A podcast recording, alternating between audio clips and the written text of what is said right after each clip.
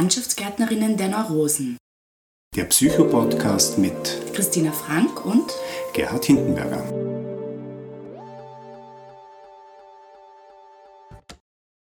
Ja, herzlich willkommen zu unserem Psychopodcast Landschaftsgärtnerinnen der Neurosen. Wir freuen uns sehr, dass wir heute mit Andrea Weiß sprechen können. Herzlich willkommen, Andrea. Herzlich willkommen auch von meiner Seite. Ich bedanke mich für die freundliche Einladung. Ja, ich stelle Andrea, ich stelle dich ein bisschen vor. Du bist ja Psychotherapeutin in freier Praxis. Du bist aber auch Gründerin der Logos Lebensgemeinschaft. Das ist ja eine therapeutisch integrative Wohngemeinschaft ja. mit dem Ziel, Menschen in sozialpsychiatrischen Einschränkungen ein würdiges und selbstverantwortliches Leben zu ermöglichen. Und du warst, glaube ich, auch Geschäftsführerin. Ich weiß nicht, ob das jetzt richtig ist. Ja, das ist auch korrekt. Ist auch korrekt, genau. Ja, ich, ich, lebe schon sehr lange, ne? da kommt was zusammen. Ja, genau. Von sozialpädagogischen Wohngruppen für Jugendliche. Ja, genau. Stationale Kinder- und Jugendhilfe war auch einmal ein Betätigungsfeld oder hat gar nicht wirklich aufgehört. Hm? Okay, genau. Und vor allem hast du in den letzten Jahren auch noch eine Dissertation geschrieben und zwar über den Humor als Wirkfaktor, Wirkfaktor in der Therapie. Ja, ja das genau. Okay. Ähm, ja, also einfach mal irgendwie einen Einstieg in das Thema, das ist so, das ähm, haben wir einfach spannend gefunden, was, ähm, was Humor in der Therapie zu leisten vermag, was er ja auch schon im, im normalen Leben außerhalb der Therapie zu leisten vermag. Jetzt, jetzt würde uns interessieren, was, was bedeutet Humor denn für dich ähm, persönlich und was ist dein Zugang zu diesem Thema gewesen? Einerseits für mich persönlich bedeutet äh, Humor nachgerade ein Lebenselixier. Ich könnte mir meinen Lebensvollzug, der durchaus spannend war, äh, ohne die, die Konsistenz, den, sage ich mal, Basso Continuo gar nicht vorstellen. Dann wäre es nicht das, was ich jetzt als gelingend bezeichnen könnte. Also Humor durchdringt mein ganzes Dasein und meine Existenz und meine Interpretation von Leben. Hm? Und ähm, da für mich die Psychotherapie oder mein psychotherapeutisches Handeln ähm, für mich, das möchte ich jetzt mit den Anführungszeichen verstanden wissen und nie, ja nicht Großstück als Gesamtkunstwerk verstehe, gell, ist der Humor natürlich auch der vollkommen beinhaltet und äh, nicht ausgeklammert oder auch nicht so zugeschaltet im Zweifelsfalle, sondern einfach ständig ein Begleiter, wie wie mein Hund, der auch immer da ist, ist sozusagen der, der, der Humor im Kontext meines psychotherapeutischen Wirkens einfach vorhanden, ja, und zeigt sich auch regelmäßig. Du hast ja da ja auch so einen, äh, du hast dir das ja auch von verschiedenen Schulen her angeschaut, ja, also ja. Ist, äh, wie die mit Humor ja, wie die den integrieren oder wie das dort überhaupt gesehen wird. Ich habe ja so das Gefühl gehabt, das ist vielleicht so implizit immer vorhanden, aber es gibt glaube ich, gar nicht so viel ja, über den Humor in der Psychotherapie. Oder wie wirst du das sehen? Äh, ja und nein. Mhm. Ähm, schon wieder. äh, es ist ja die Frage, ob wir den Beginn der Psychotherapie wirklich mit 1900, mit Freud äh, festlegen oder ihn zu Menschen kümmern sich immer schon darum, dass es anderen Menschen gut gehe und sich den Kopf drüber zerbrechen, ja, was könnte denn da helfen und welche Haltung wollen wir denn dem Menschen empfehlen, damit das Leben gelingt und damit er eben mit diesen Herausforderungen zurechtkommt. Ne? Und da sind wir schon sehr früh bei Demokrit von Abdera zum Beispiel, nicht? der ähm, diese Euthymia, diese heitere Gelassenheit empfiehlt als Lebenskonstante.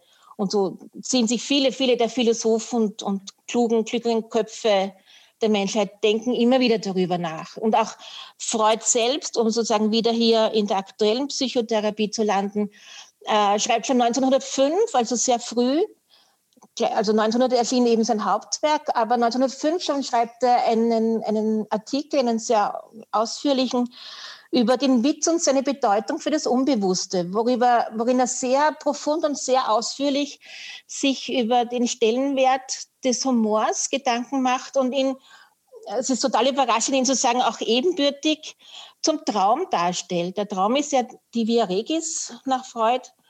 Und er meint eben, dass dem der Humor in der, in der Trieberleichterung ja, und äh, Triebabbau ganz ebenbürtig sei. Dieser, dieser Artikel hat leider damals, oder wir sehen die Neuzeit der Psychoanalyse sehr wenig Rezeption erfahren. Erst spät wieder. Ja. Aber wie erklärst du dir das? Also, dass der eine Weg ist so bekannt geworden, also das kennt jeder, der sich auch mit Freude jetzt nicht so auseinandersetzt. Der Traum ist da, ja, die Tür ja, zum Unbewussten. Ja. Aber der ja. Humor als Tür zum Unbewussten ist eigentlich nie mehr wieder aufgetaucht. Ja, spannend und schade, nicht wahr? Ja, ähm, einerseits, dass Freud das auch eher so nebensächlich deponiert und ihm sozusagen sein Instanzenmodell offensichtlich viel prominenter vorkam. Weil es, er hat, es war nur in einer ganz geringen Auflage publiziert, dieser Artikel, es gab auch nur eine einzige Rezension. Ja. Und mhm. erst später in den 50er Jahren wurde das wieder aufgegriffen und neu bedacht. Und wir wissen ja auch, dass Freud Adler schon auch sehr humorbedacht war oder auch als seinen Humor in die sein eigenes äh, Therapieverständnis eingebracht hat und dann Frankl als der gilt, der sozusagen der Wegbereiter des psychotherapeutischen Humors, so wird er auch im ähm, Lexikon der Psychotherapie benannt. Ne? Und gleich nachher Moreno, ganz wichtig auch, ähm, der sich das sogar auf seinen Grabstein hat schreiben lassen. Das ist das Epitaph, das er selbst gewünscht hat. Moreno als der Mann, der das Lachen und die Freude in die Psycho Psychiatrie gebracht hat. Ja, das, mhm. In Wien ist dieser Grabstein äh, nachzusehen. Das ist sehr interessant. Mhm. Und das ist, geht auf ihn zurück. So wollte er sozusagen für die Nachwelt äh, erinnert werden, dass der Mann, der ihm den Humor und die Freude so wichtig war im Kontext von Psychiatrie. Und das ist wichtig zu erinnern, denn dann kann man sehr viele schwere, dunkle Zeiten, ähm, die ja, ohne den Humor wahrscheinlich gar nicht zu überleben gewesen wären in einer menschlichen Dimension. Ja, ich, also du und der Gerhard, ihr kennt euch ja, ich kenne dich noch nicht. Okay. Ähm, magst du einfach nur so ein bisschen mehr erzählen, worum es, oder auch für die Zuhörerinnen und Zuhörer, worum es in deiner Doktorarbeit, also was hast du deine empirische Arbeit gemacht zu dem Thema oder wo war da dein Fokus? Ja, ähm, also ich bin ja ausgebildet unter anderem in integrativer Therapie, ähm, bewege mich aber schon seit 1985 im psychiatrischen Kontext in verschiedenen Aufgabenbereichen. Und äh, bin da sehr früh eben mit ähm, der Schule und dem Gedankengut von Viktor Frankl in Berührung gekommen und später auch mit systemischen Ansätzen und habe mich dann äh, die integrative Therapie lernend gewundert, dass da äh, der Humor nicht und nicht und nicht vorkommt. Ja, haben halt lang gewartet und das blieb dann so. Ne? und auch das, das gehört schon irgendwie verändert. Und nachdem ich ähm, ähm, äh, Geschichte sehr liebe und sehr viel davon halte, sich in Geschichte gut auszukennen und von Geschichte viel zu wissen, war es mir eben wichtig, diese ähm, die Weisheitsgeschichte des Humors mal aufzurollen. Also ich habe wirklich bei Homer, bei dem sprichwörtlichen homerischen äh, Gelächter begonnen und dann auch so es nicht als äh, mitteleuropäisches Phänomen belassen, sondern versucht eben auch so global, da gibt es einen Streifzug zu einer Lachgöttin in Japan und äh, ähm, zu, zu den mittelamerikanischen Völkern eben so aufzugreifen, der Humor geht uns alle an und zwar immer schon. Und der ist uns auch immer in der Menschheit, begleitet uns das heilsame Lachen. Das ist von vielen aufgegriffen worden. Und äh, die Zeiten werden immer spannend bleiben. Ja? Und so ist es, denke ich, wichtig, auch dem Humor die, die, die, die ähm, sage ich mal, artgerechte Würdigung und Platzierung in unserer Gegenwart, auch in unserer Wissenschaft äh, zu verschaffen. Das war so die Hoffnung meines kleinen Ansatzes. Ja? Und habe eben auch damit beschäftigt, welche eigenen Therapieströmungen da sich mit dem Humor auseinandersetzen, um ihn dann eben in der integrativen Therapie neu zu verorten und ihm in diesem Wording auch, dass die integrative Therapie pflegt, ähm, gut äh, zu installieren. Und du hast Kollegen, Kolleginnen befragt dann dazu? Ja, genau. Das war mir sehr wichtig, eben Expertinnen zu befragen, die auch sozusagen die ganze Bandbreite und Fülle und Geschichte der integrativen Therapie gut vertreten. Also von den ersten Pionieren bis zur Gegenwart ähm, alles Menschen, die äh, immer auch schon ähm, forschend und lehrend und in einem breiten Wirkungsspektrum gut verankert sind in der Psychotherapie und integrativen Therapie im Besonderen und äh, die eben sozusagen auch aus der Fülle Expertise da etwas ähm, durchaus mitzudenken hatten. Da kann man ganz wunderbare Trouvaillen ans Tageslicht, womit sie Humor identifizieren und ihn attribuieren. Das ist schon fast Philosophie. Jetzt beschäftigst du, hast du dich ja so mit so von einer Metaebene mit Humor beschäftigt, also so viel, sehr über den Humor eigentlich äh, geschrieben und auch nachgedacht. Geht da der Humor nicht verloren? Nein, ganz, gar nicht. Im Gegenteil, er wird immer wunderbar, großartiger, kostbarer, schöner, Atemberger. kann da endlos weitermachen. Nein, er wird in seiner Kostbarkeit und Vielschichtigkeit und Mehrdimensionalität, der Mord durchdringt ja nachgerade alles, oder? Und äh, nur umso atemberaubender und ja, also des Forschens ist hier sicher kein Ende. Ja. Mhm. Ja, der Kirchmeier, ein, ein äh, österreichischer Vertreter, ähm, schreibt, beschreibt ihn ja sozusagen der Humor in der heiteren Dreifaltigkeit von Leichtheit, Lockerheit und Lachen sozusagen als das, was die Psychotherapie sagen zu beinhalten hätte oder auch als äh, fast als Therapieziel anzustreben hätte. Und das ist eine, ja, das ist sozusagen ein, ein, ein kleiner Schlenk in die Theologie, aber doch ein, ein schöner Begriff, der uns, mhm. ähm, der schön ein Motto wäre. Ne? Mhm. Du hast dich ja so ein bisschen bei den Polen so zwischen der Philosophie und der Psychotherapie ein Stück ja auch so hin und her bewegt. Ähm, ist Humor eigentlich sowas wie so eine, ja, weiß nicht, ob man das so sagen kann, so eine anthropologische Grundkomponente? Also gehört Humor ähm, zum Menschsein dazu? Oder dann anders auch noch gefragt, sozusagen von der anderen Seite her, ähm, ist Humorlosigkeit eine Diagnose? Nein, das würde ich, glaube ich, so nicht behaupten können. Also Diagnose ist ein sehr großer Begriff und auch ein sehr dramatischer Begriff. Ähm, es, man kann schon vielleicht mitbegründen, was hat einen Menschen dem, dem Humor abgewöhnt. Und gibt es Erinnerungsspuren an Humor, an die man anknüpfen kann? Menschen, die eine gute Erinnerung, äh, humorvoll gute Erinnerung geblieben sind, nicht wahr? Mhm. Ähm, der Humor gehört zum Menschen. Und wenn der Mensch sozusagen gerade eben an Humor nicht andocken kann, ist das schon ein Phänomen, nun sagen wir mal so, dass man befragen kann. Wenngleich Humor sicher auch im, in, der, in, in der Facettenreichtum des Humors ähm, diagnostische Komponenten enthalten sind, jedenfalls.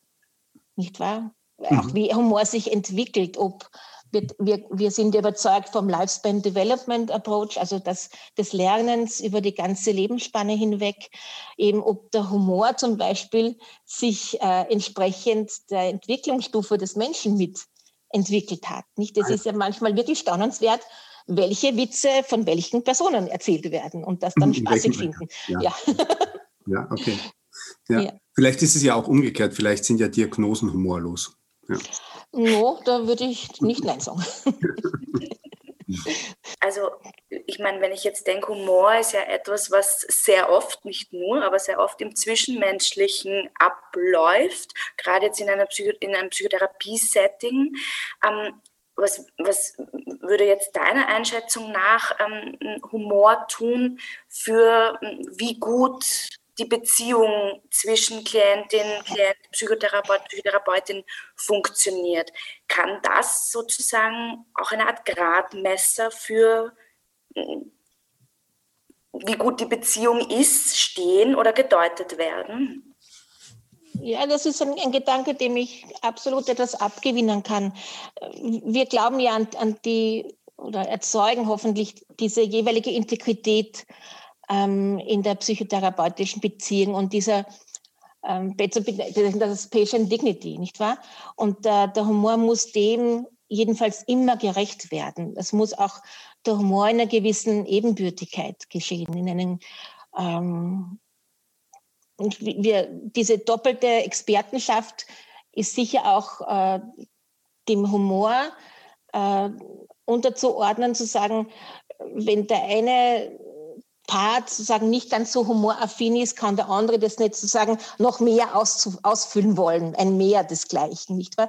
Sondern das muss sozusagen ähm, im gleichen Kammerton, um das im Musischen zu brechen, ja, äh, im gleichen Kammerton schon abgestimmt sein. Ja, sonst ergibt sich natürlich eine Dissonanz, die sich sicher äh, meines Erachtens in der therapeutischen Beziehung dann abzeichnet. Ja, das wäre vielleicht eh schon so eine Anschlussfrage sozusagen. Gibt es Risiken, Humor in der Therapie einzusetzen? Gibt ja. Kontra, Kontra nachgeradene Kontraindikationen, nicht ja. wahr? Ja. ja. Meines Erachtens schon immer, das, also nachdem das, ähm, die therapeutische Beziehung ja etwas so ähm, Individuelles ist, kann ich sagen, und erstens, zweitens, drittens, man nehme ganz sicher nicht. Ja? Mhm. Aber es gibt schon auch diagnostisch beschrieben so etwas wie, wie eine Schamangst. Also Menschen, die sehr früh in ihrem Leben mit sehr abwertenden und verstörenden Humor konfrontiert wurden, die natürlich vor diesem, was wir jetzt so äh, wunderschön betrachten, dem schönen, dem erfreulichen, dem wohltönenden Humor auch abholt sind, einfach weil sie nicht kennen, nicht wahr? Und das ist dann schon sehr zu respektieren und zu beachten, dass da also ein Bruch in der eigenen Humorgeschichte ist äh, wo man eben den gesunden, den förderlichen, den salutogenen Faktor Humor nicht kennenlernen konnte. Ja.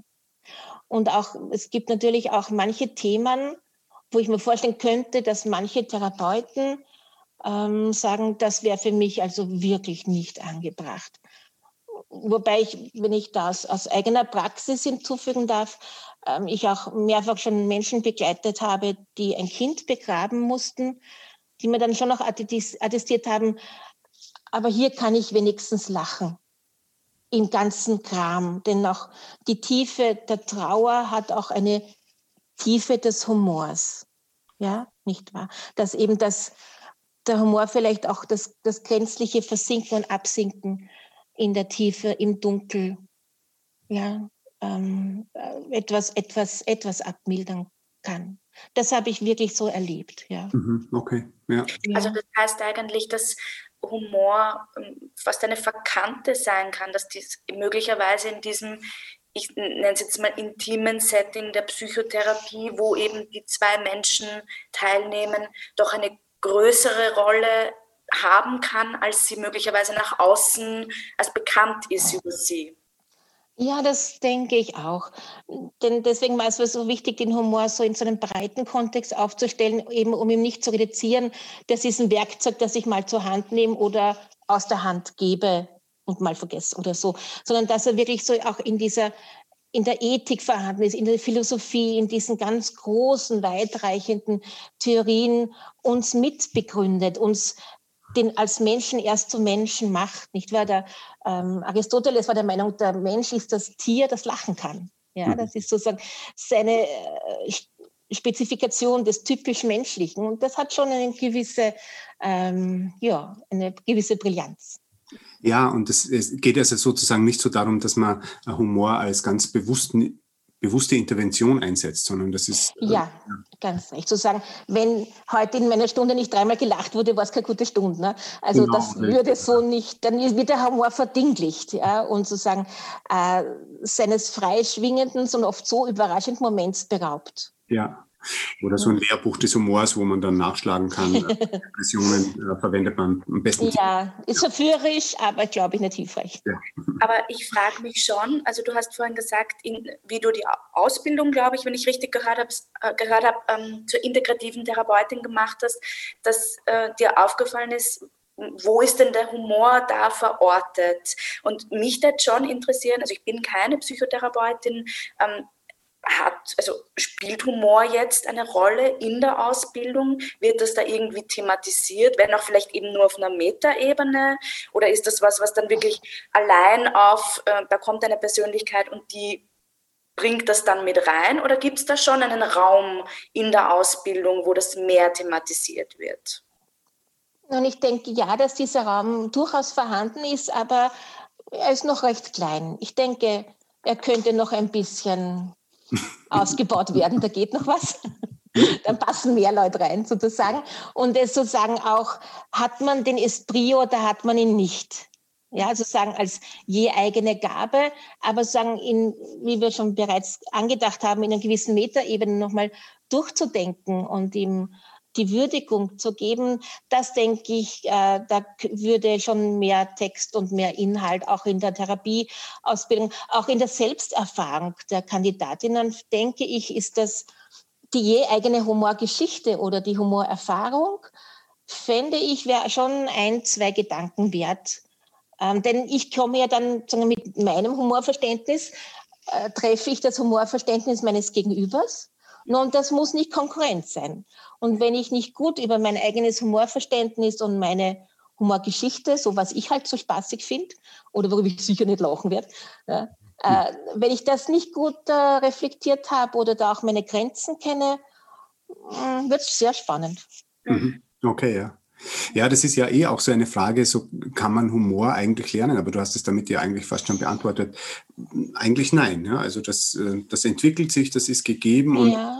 vermutlich gibt es ja auch nicht sowas wie, wie einen übergreifenden Humor, also äh, oder gibt sowas, wo, wo du sagst, darüber lachen alle oder das finden alle lustig oder keine Ahnung.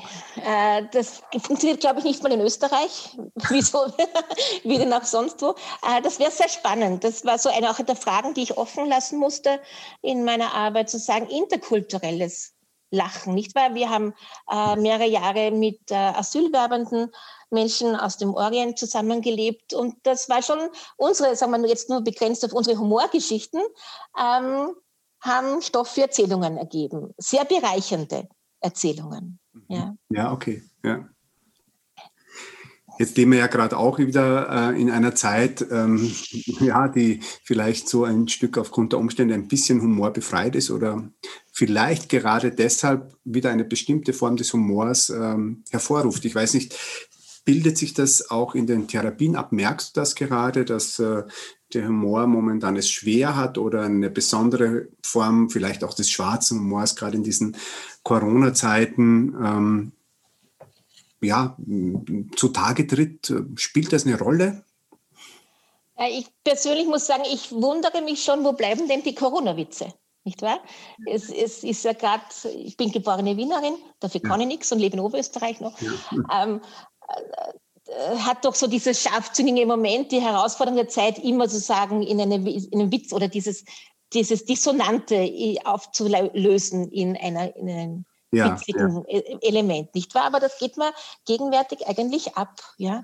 Aber mir fällt auch noch was ein zu Humor und Corona. Da kann man sich immer an die Wiener Bestattungsbetriebe wenden. Die haben einen ja, Sinn für Humor und denen ja. sind auch dazu ein paar Witzchen eingefallen. Und die kann man, glaube ich, sogar schon in Form von T-Shirts ja. und Kappen und Masken kaufen. Ähm, ist aber auch Geschmacksfrage. Ich finde es sehr lustig. Es gab aber auch Leute, die gesagt haben, Oh, ja. ja. Das ist ja das, was der Humor ist, nicht? Das ist also eine, Spielform ja. des Humors. Was ja, ist das? Also, der Humor, nicht wahr? Das ist die widerische Art des Humors. Ja, ah, okay. Ja, ja würde ich so bezeichnen. Nicht? Aber ich, ich merke schon, dass viele Menschen eben gerade jetzt in die Praxis kommen, um bewusst Sozialkontakt auch zu suchen. Da geht es gar nicht so um die, die Therapie in ihrer ganzen Tiefe und Dramatik, sondern äh, um die Begegnung als Mensch und auch das gemeinsam geteilte Lachen. Tut so gut, wird auch immer rückgemeldet. Ja, mal, endlich habe ich wieder mal lachen können. Ja, das ist, das, das heil, ist heilsam. Ja, wir wissen ja, dass Gesundheit und Krankheit und äh, immer eine Gleichzeitigkeit haben. Und der Humor findet sich auf beiden Seiten des Ufers. Das ist ja das Schöne. Ja, es ist diese Brücke des einen zum anderen. Mhm. Ja, okay, ja. Das heißt, Humor und psychische Gesundheit hängen schon auch miteinander zusammen. Ja, das Feuerbach schreibt dazu, der Humor trägt die Seele über die Abgründe hinweg und lehrt sie, mit ihrem eigenen Leid zu spielen. Ja, das, ist, das ist mhm. schon bedenkenswert, ja, dass ähm, sozusagen wenn die Seele sich neben anderem natürlich auch an den Humor binden kann, das kann sie schon bewahren, ganz abzugleiten. Ja, wir wissen von schon besagten Viktor Frankl, dass er sich mit einem Leidensgenossen im KZ zur Auflage gemacht hat, einander täglich eine humorvolle Geschichte zu erzählen, mhm. um dem Leid in aller Unmacht dennoch die Stirn bilden zu können. Ja? Und das ist heldenhaft äh, im im Tool sozusagen, ja, im Hoheitsgebiet des Humors. Und das ist ja nur eine Komponente, äh, die der Humor vermag, dem Menschen gut zu tun, ja. Nietzsche sagt auch, das gefällt mir auch sehr gut, es ist immer noch zu wenig gelacht worden in der Welt. Das ist ihre größte Schuld. Ja, das kann nur Nietzsche so sagen, natürlich. Gell?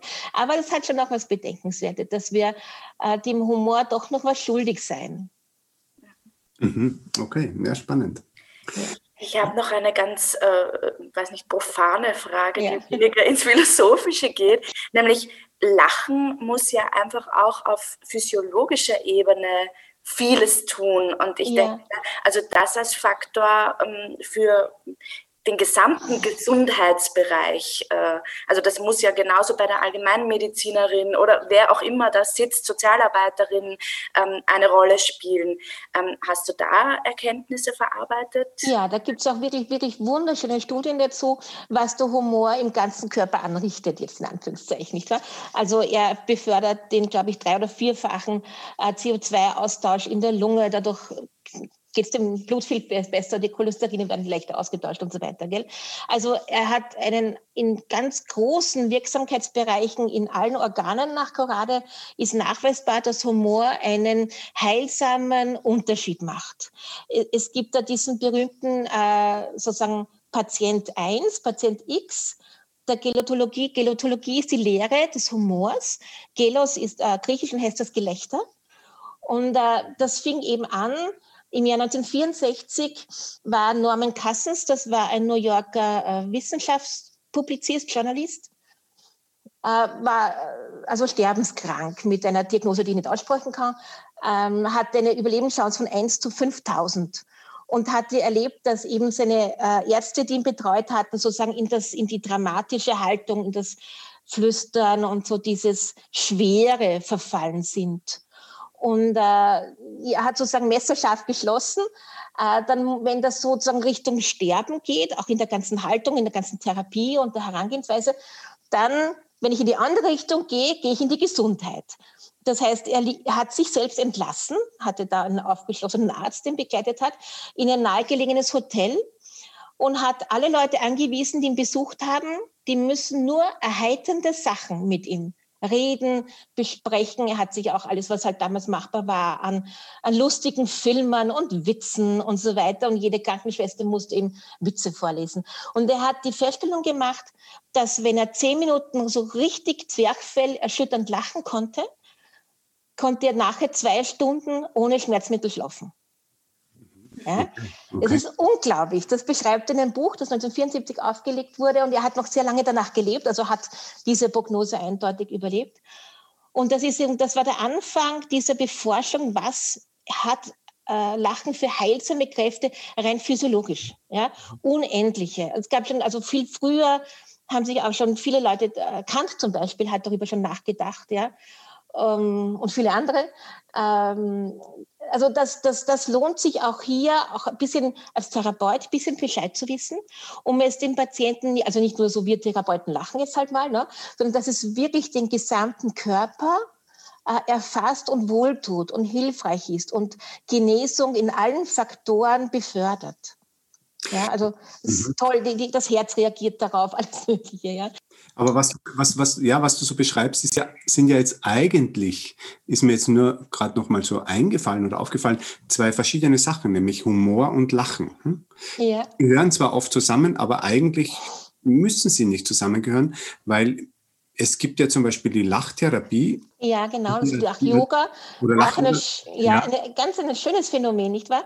Dass eben sagt, ich brauche, um Erheiterung zu erlangen, keinen, Aus, keinen Impuls für, für Heiterkeit, okay. sondern Lachen an sich, das ich aus mir evozieren kann. Ne? Äh, bringt schon alle diese Faktoren, die mir so das Leben wieder hell und freundlich machen, bringt er schon wieder heraus. Das ist so ein, Selbstheilungsphänomen, das, über das unser Körper eben Bescheid weiß. Aber ist das nicht, also ich, ich bin da immer sehr ambivalent. Einerseits, wenn ich da mitmache und das erlebe, dann ist es genau das, was du so erzählst, nämlich, dass dann wirklich der ganze Körper da bewegt wird. Es ist wie so ein ja, fast körpertherapeutischer Zugang, ja, diese Sachen.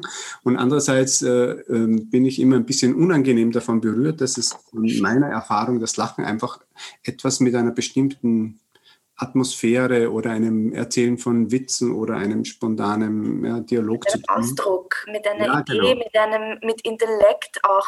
Recht, ja. Ich denke auch, dass was ich, ja, dass ich, was ich vorher beschrieben habe, ähm, reduziert ja sozusagen wieder den, den Humor, das, das Phänomen Lachen äh, sozusagen auf die Verdinglichung in der, Psycho in der physischen Ebene, ja, auf die somatische Wirkung. Genau. Und wir sozusagen dieser philosophischen Dimension, die wir hier ansprechen, also eben diese Metatheorien, in der metatheoretischen Ebene wird dem nicht gerecht. Und das zum Beispiel, ich evoziere nie sozusagen absichtlich ein nicht begründetes Lachen, sondern hm. Lachen eben entsteht im Prozess, ist sozusagen bereichert unsere Kommunikation. Eine Folge ähm, von etwas und nicht Ganz recht, ja. ja. Also ich ja. könnte man nicht, also ich bin auch darin nicht ausgebildet mhm. und äh, es würde sozusagen auch meiner Interpretation oder einer Herangehensweise äh, von therapeutischen Geschehen, äh, das könnte ich, glaube ich, so nicht anwenden. Mhm. Für mich persönlich. Ja, okay, ja. Mhm. mhm. Gibt es sowas wie humorvollere äh, Therapierichtungen und weniger humorvolle? Also sind, weiß ich nicht, Verhaltenstherapeuten. Ja, ich denke, die Verhaltenstherapie hat den Humor doch recht spät für sich entdeckt, nicht wahr? Die waren also vor der kognitiven Wende war das doch sehr sagen auf die ähm, Versuch Irrtum Sache ja, mhm. und da ist in diesem rein äh, stochastischen Material ist der Humor, hat er keinen Auftrag. Ne? Mhm. Mhm. Ist darin nicht vorfindlich. Es gibt andererseits Psychotherapieschulen wie die provokative Therapie, die sich explizit auf Humor berufen und den auch sehr weitreichend anwenden, weil die Frage ist, ob es dann nicht noch Dinge gibt, die sie dann nicht so beachten, die vielleicht auch ganz spannend wären mhm. für das Vis-à-vis. -vis. Ja. Mhm. Naja, und wie kann jetzt zum Beispiel in einer Psychoanalyse, also wo jemand sehr, sehr, also wo die Abstinenz eine viel größere Rolle spielt, äh, ich meine, irgendwo wird es eine Rolle auch da spielen, wenn, wenn Freud als der Vater der Psychoanalyse da ähm, schon dazu geschrieben hat, aber kann ich mir auch nicht so gut vorstellen, dass die Psychoanalytiker da herumspritzen mit ihren Späßen. so, ich meine, das ist vielleicht ein Vorurteil, aber. naja, wir wissen inzwischen, dass auch die, die Psychoanalyse eine sehr große Bandbreite ist eh erreicht klar, hat. Schon allein dort, wo der Therapeut sitzt, ja, im Setting oder der Patient sich aufhält, ja. Aber äh, Freud selbst äh, äh, schreibt in, in dem zitierten Aufsatz von 1905, äh, er sagt, es ist wirklich das Über-Ich, das sich im Humor so tröstlich, liebevoll zum eingeschüchterten Ich spricht. Ja, also er sagt sozusagen, der Humor sagen, ist das, das Sprachwerkzeug des Über-Ich mhm. und scheint sozusagen, dass Ich versteht das dann gut.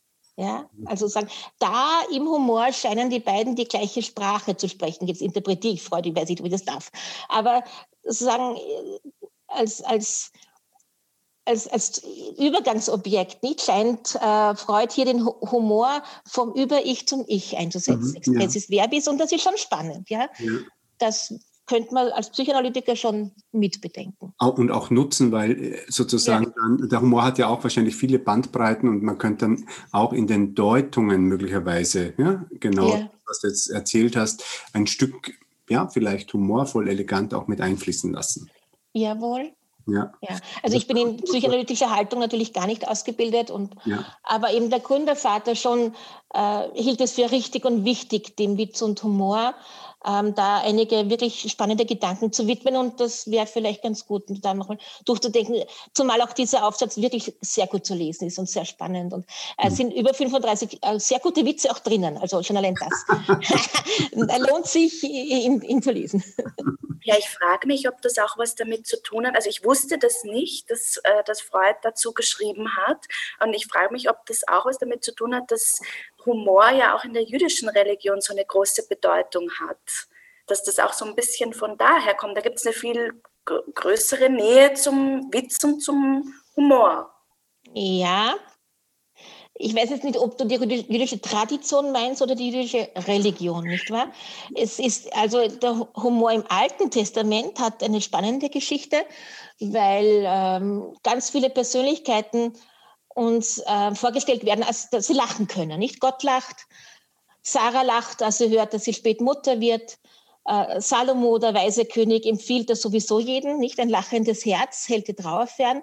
Und äh, schreibt auch in äh, Prediger 3, dass alles, für alles es Zeit gibt, ja, fürs Lachen und fürs Weinen. Also es stellt auch das hin, sagen, dass auch beides hat so seinen guten Ort, eine gute Verortung, nicht wahr? Wenn du hingegen die jüdische Tradition des jüdischen Witzes meinst, ja, das ist wiederum eine ganz eigene Geschichte, der ja auch erst so etwa um Beginn des 19. Jahrhunderts auftaucht und sozusagen so ein ähm, äh, fast schon eine, äh, eine Bewegung ist, das, das, das zu sichern, die eigene Weisheit, den eigenen Zugang zum Leben.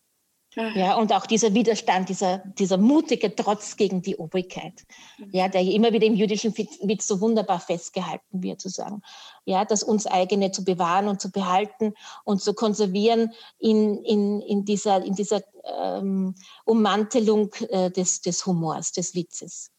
Denn ähm, das Wort Witz an sich hat ja auch eine Metamorphose. Ähm, das kommt aus dem, aus dem Germanischen, also Witzer oder so, das ist, kann, ich nicht, kann ich nicht so richtig aussprechen, dass im Eigentlichen so Sinn und Bedeutung und schon etwas intellektuell Fassbares ist und erst so im späteren Sprachgebrauch sozusagen in dieses Witzelnde absteigt, ja. Ähm, hat früher diese Bedeutung von Gewitztheit, die wir ja im jüdischen Humor hier gut wiederfinden, aber meint nicht dieses witzige, so, ja, eher abwertende, wo es mitunter gelandet ist. Ja. Im Englischen hat man noch diese, diese Paarung Wit and Humor, ja, die das, diese Ebenbürtigkeit äh, beinhaltet. Ähm, aber in, im deutschen Sprachschatz hat der Witz sozusagen eine gewisse Abwertung erfahren. Ja, das äh, ist auch sehr spannend zu betrachten, die Interpretation von Humor, des Wortes Humor, der Bedeutung von Humor und auch im Witz oder Komik äh, im Lauf der, äh, Tradition, der kulturellen Traditionen.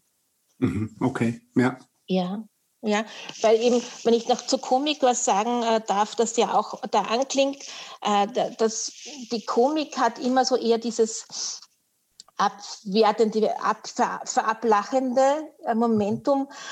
Es leitet sich von so einem um, äh, griechischen Umzug zu Ehren des Gottes Dionysos ab, der hieß Komos. Mhm. Ähm, wo ein überdimensionierter Phallus durch die Straßen getragen wurde mit sehr viel Alkoholkonsum und entsprechenden grotesken Verrenkungen. Und das war sozusagen ganz ein derber Volksspaß. Und daher ist so diese Komik äh, schon ein bisschen in, in Widerspruch zum Humor von der Rezeption her. Hm? Mhm. Ja. Ich meine, ich habe zehn Jahre in, in Köln gelebt, da gibt es ja, ja, Karneval. Ja? Also ja. das ist ja auch so eine Mischung, wo es ja auch darum geht, sozusagen das zu verbinden. Möglicherweise eh diese Komik und den Humor und dieses äh, Ausleben, gleichzeitig aber auch dieses so ein Stück innerhalb einer bestimmten Zeit etwas auszuleben, um dann auch wieder, ja, ja. und Anführungszeichen weiterleben zu können. Ja, der, der Karneval leitet uns ja sozusagen in die, in, in die kirchliche Rezeption von Humor und Lachen über den, das heißt also, der Karneval sagt dem Fleisch Ade, ne, lebe wohl, genau. Canis, ja. Valere, also wir, wir, verlassen jetzt die fleischlichen Zeiten und gehen in die Fastenzeit über, denn die Kirche kennt etwa ab dem 7. Jahrhundert ein Lachverbot in hm. dem Bereich der Intelligenz. Ja, also sagen, äh, dort, wo gelehrt und geforscht wurde, eben in den Klöstern damals, ja, in der, in der Vita Contemplativa, äh, wurde nicht gelacht. Das war sozusagen dem, der Vita Activa, also dem Volk, den Handwerkern, den Bauern vorbehalten. Und äh, diese beiden drifteten dann immer weiter auseinander, auch in dem, was sie witzig und spaßig fanden ne? und worüber zu lachen war. Das, fand nur an einem einzigen Tag, nämlich am Ostersonntag, zueinander, ähm, wo sozusagen ähm, der, der, der, Priester richtig angehalten wurde, äh, sich richtig aufzuführen auf der, auf der Kanzel und das Volk also zu speisen, hinzu, hinzureißen. Da gibt es ganz unglaubliche Beschreibungen, was da alles stand, stattfand. Ähm, um äh, dem Volk sozusagen in dieser, in dieser Auferstehungsfreude, da darf man auch lachen. Jetzt darf gelacht werden, nicht wahr? Und dann schließen sich halt wieder die Kirchentüren für ein ganzes. Jahr. Okay. Ja. ja. ist sehr spannend. Nämlich auch, was das sozusagen mit unserer äh, Geistesgeschichte mitteleuropäisch jetzt gedacht gemacht hat, nicht wahr? Wer es im Humanismus eben auch mit, mit Erasmus und auch Luther, der ja wirklich ein, ein humorvoller Mensch wieder uns tradiert, ja, ähm, sozusagen, dass das Lachen auch ähm, in, in, die, in, die, in die philosophischeren äh, Geisteskreise äh, Einzug hält. Mhm, okay. Ja? ja. okay. Naja, spannend. Also das heißt, da ist wirklich noch mal eine Differenzierung zwischen Komik, Humor, Witz. Ja. Ja, ja okay. Was ist so deine, also bist du so, oder kann man das überhaupt so sagen, bist du einer bestimmten Form oder Richtung des Humors äh, zugehörig ist vielleicht zu viel gesagt, aber ja, was kannst du Ja, nun, ich kann natürlich sehr gut mit jüdischem Humor. Ja. Und äh, ich, ich liebe alle Witze, die meinen Geist herausfordern. Ah, okay. Gibt es irgendetwas, was du noch gern ähm, erzählen möchtest, ergänzen möchtest? Nun ja, also über den Humor kann ich gar nicht aufhören zum Reden. und werde das auch mein Leben lang nicht tun. So. Ja, ja. ja weil ihn zu ergründen man, glaube ich, auch ein ganzes langes Leben braucht. Ja, sozusagen mit äh, dem Vollzug meines Lebens, mit dem Entwurf meines Lebens entwerfe ich ja auch meine Humorgeschichte, was ich witzig finde, worüber ich lachen kann, worüber mir das Lachen vergeht. Ja, was ich neu zu belächeln lerne, was mir äh, Heiterkeit ins Gemüt treibt es gibt so dieses schöne äh, Zitat von Søren Kierkegaard, der sagt, als ich jung war, habe ich vergessen zu lachen. Erst später, als ich meine Augen öffnete und die Wirklichkeit erblickte, begann ich zu lachen und habe seitdem nicht mehr damit aufgehört. Mhm. Ja, ja das, das gilt sehr für mich. Ja. Und das ist, glaube ich, auch ein schöner, ein schönes Schlusszitat für diesen Podcast. Ja. Ja, wir haben ja diesen Podcast auch äh, während der Corona-Zeit aufgenommen und deshalb das erste Mal das auch über Zoom gemacht. Ähm, wir hoffen, dass die Tonqualität trotzdem so ist, dass ähm, gut zugehört werden konnte. Und vielen Dank für dieses äh, spannende Gespräch, Andrea, und die Einblicke in die verschiedenen Welten des Humors, äh, die du uns da gewährt hast. Und vielen Dank, vielen Dank auch an all diejenigen, die uns heute zugehört haben. Und ja, wenn es Ihnen gefallen hat, dann erzählen Sie Ihren Freunden und Ihren Kolleginnen davon und schicken Sie den Link dieses Podcasts weiter.